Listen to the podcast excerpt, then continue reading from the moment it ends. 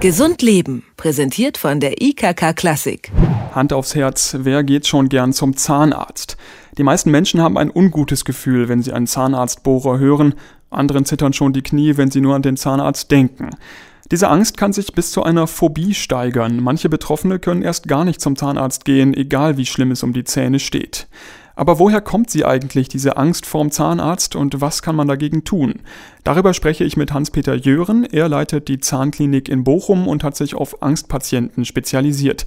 Schönen guten Tag, Herr Jören. Hallo, schönen guten Tag. Grüße Sie. Ja, wie fühlen Sie sich eigentlich als Arzt, wenn Sie einen Patienten vor sich auf dem Stuhl haben und der hat fürchterliche Angst vor dem, was Sie ihm da möglicherweise antun müssen? Ja, letztlich ist es so, dass das natürlich auch mit der alltäglichen Routine ähm, ja, immer besser funktioniert. Wir haben halt äh, vor 15 Jahren schon ein Projekt ins Leben gerufen, mit dem wir uns also um Phobie-Patienten kümmern, also die Patienten, die extreme Angst haben. Heute ist es so, dass ich da meistens relativ entspannt bin, weil ich die Ängste dieser Patienten kenne.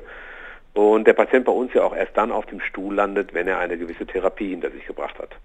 Und wie bereiten Sie sich als Zahnarzt auf so einen Angstpatienten dann vor? Letztlich können sie sich nicht mehr groß vorbereiten, weil das bei uns in der Tat wirklich Routine ist. 30 Prozent unserer Patienten sind hochphobisch, waren im Schnitt acht Jahre nicht beim Zahnarzt.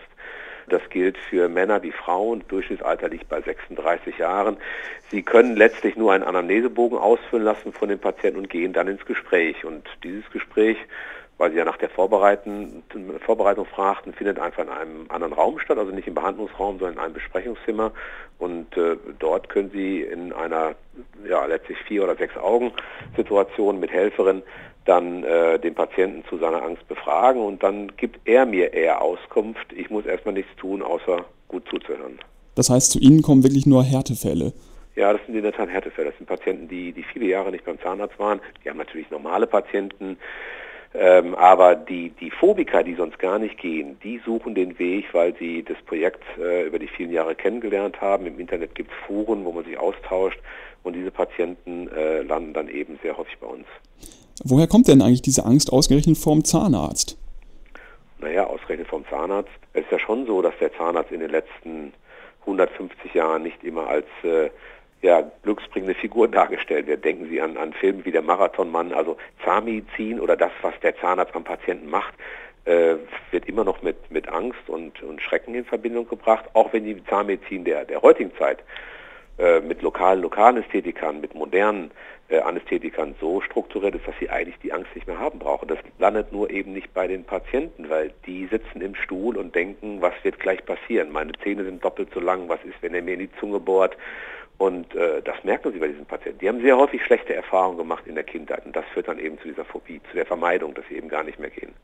Hängt das auch mit dieser Hilflosigkeit zusammen, äh, dass man ja. auf dem Rücken liegt und eigentlich nichts machen kann und alles vor allen Dingen voll mitkriegt? Man hat ja die Augen offen, sieht da diesen maskierten Arzt. Alles, was, alles, was am Kopf gemacht wird, wenn Sie selbst mal beim Hals-Nasen-Ohrenarzt waren oder an den Augen, überall da im Gesicht, was am Kopf ist, das ist nicht angenehm und die Situation, die Sie schon angesprochen haben, sich auf den Rücken zu legen, die Kehle zu zeigen und dann geht's los, das ist nichts, auf das sich irgendjemand wirklich freut. Das, das muss man einfach auch so sagen. Insofern ist die Angst ein Stück weit ja auch berechtigt, weil wir einfach schon in der Genetik angelegt haben, dass diese Situation, wie wir am Zahnarzt vorfinden, enger Raum, ein Behandler, den wir kaum kennen, jemand, der vielleicht sogar mit Gesichtsschutz vor uns sitzt, dann kommen die Instrumente in die Mundhöhle, wir wissen nicht, was er da wirklich macht, die komischen Geräusche und wenn man dann in dieser Situation irgendwann mal Schmerz erfahren hat, dann wird das abgespeichert und wird in den nächsten Situationen immer wieder zur Angst führen. Sie haben eben gesagt, wenn die Patienten zu Ihnen kommen, dann sprechen Sie erstmal mit denen, hören denen erstmal zu.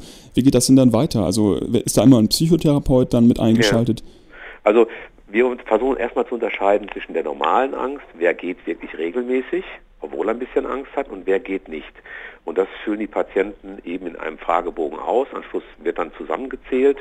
Den findet man auch im Internet, diesen, diesen Fragebogen. Und dann wissen wir, ob der Patient phobisch ist, also eine Angsterkrankung hat, oder ob er nur die normale Angst vom Zahnarzt hat. Und wenn er phobisch ist und normalerweise nicht geht, dann schalten wir einen Psychotherapeuten ein, der hier bei uns äh, ähm, im Nachbargebäude sitzt und eben von der Universität Wuppertal äh, stammt, diese Therapie gelernt hat und macht dann mit dem Patienten eine ja, drei Stufen Angsttherapie, die aus Information, Bewältigung, Muskelentspannung entsteht. Und damit können wir 75 Prozent der Patienten helfen. 25 Prozent allerdings fallen durchs Raster Und da bleibt dann nur noch die Vollnarkose. Angenommen, ich habe die normale Angst vor dem Zahnarzt. Welche Ratschläge können Sie da den Leuten geben, die von so einer Angst geplagt sind? Ja, auf jeden Fall immer offen mit dem Zahnarzt reden. Hingehen, weil es wird nur schneller. Man muss ja nichts machen lassen. Also im Zweifel kann der Patient entscheiden, was er äh, in seiner Mundhöhle gemacht haben äh, möchte. Aber er sollte in jedem Fall hingehen, dem Zahnarzt wirklich offensiv auch sagen, dass er Angstpatient ist und dass er auch nach wenn er es möchte, nach Ablenkung fragt, vielleicht Musik, Kopfhörer mitnehmen. Wenn er es nicht möchte, dann sollte er irgendeine Möglichkeit haben, ein kleines Instrument in der Hand oder sich so einen Frosch mitnehmen, so einen kleinen Knackfrosch, den ich von früher kenne, und sagen, wenn ich da drauf drücke, ist die Behandlung vorbei. Einige Zahnärzte haben das, einige halten das nicht vor. Entscheidend ist, dass die Patienten die Kontrolle behalten, auch im Stuhl, über das, was passiert. Und was raten Sie Menschen, die zu große Angst haben, um überhaupt erstmal zum Zahnarzt hinzugehen? Wo sollen die hingehen? Da würde ich wirklich in der Tat mit dem Therapeuten sprechen. Das können dann Psychologen, Querschnittsverhaltenstherapie sein oder eben auch Ärzte, äh, Psychotherapeuten, die das äh, anbieten und mich mit denen unterhalten. Allerdings gibt es inzwischen auch äh, Vorbereitungsinstrumentarium schriftlicher Art. Sie können sich also im Internet äh, ganz gut darüber schlau machen, was da wirklich hilft. Und wenn der Schritt zu schwierig scheint, dann würde ich mir Hilfe holen, professionelle Hilfe oder aber auch äh, Zahnärzte ansprechen, die das Thema besonders gut beherrschen und die findet man eben im Internet auch bei der Deutschen Gesellschaft für Zahn- und Kieferheilkunde unter www.dgzmk.de und da ist eine ganze Liste veröffentlicht mit Zahnärzten, die sich um diese Thematik kümmern. Sagt Professor Hans-Peter Jören über die Angst vorm Zahnarzt. Vielen Dank für das Gespräch. Sehr gerne. Gesund Leben, präsentiert von der IKK Klassik, gibt es auch zum Nachhören als Podcast.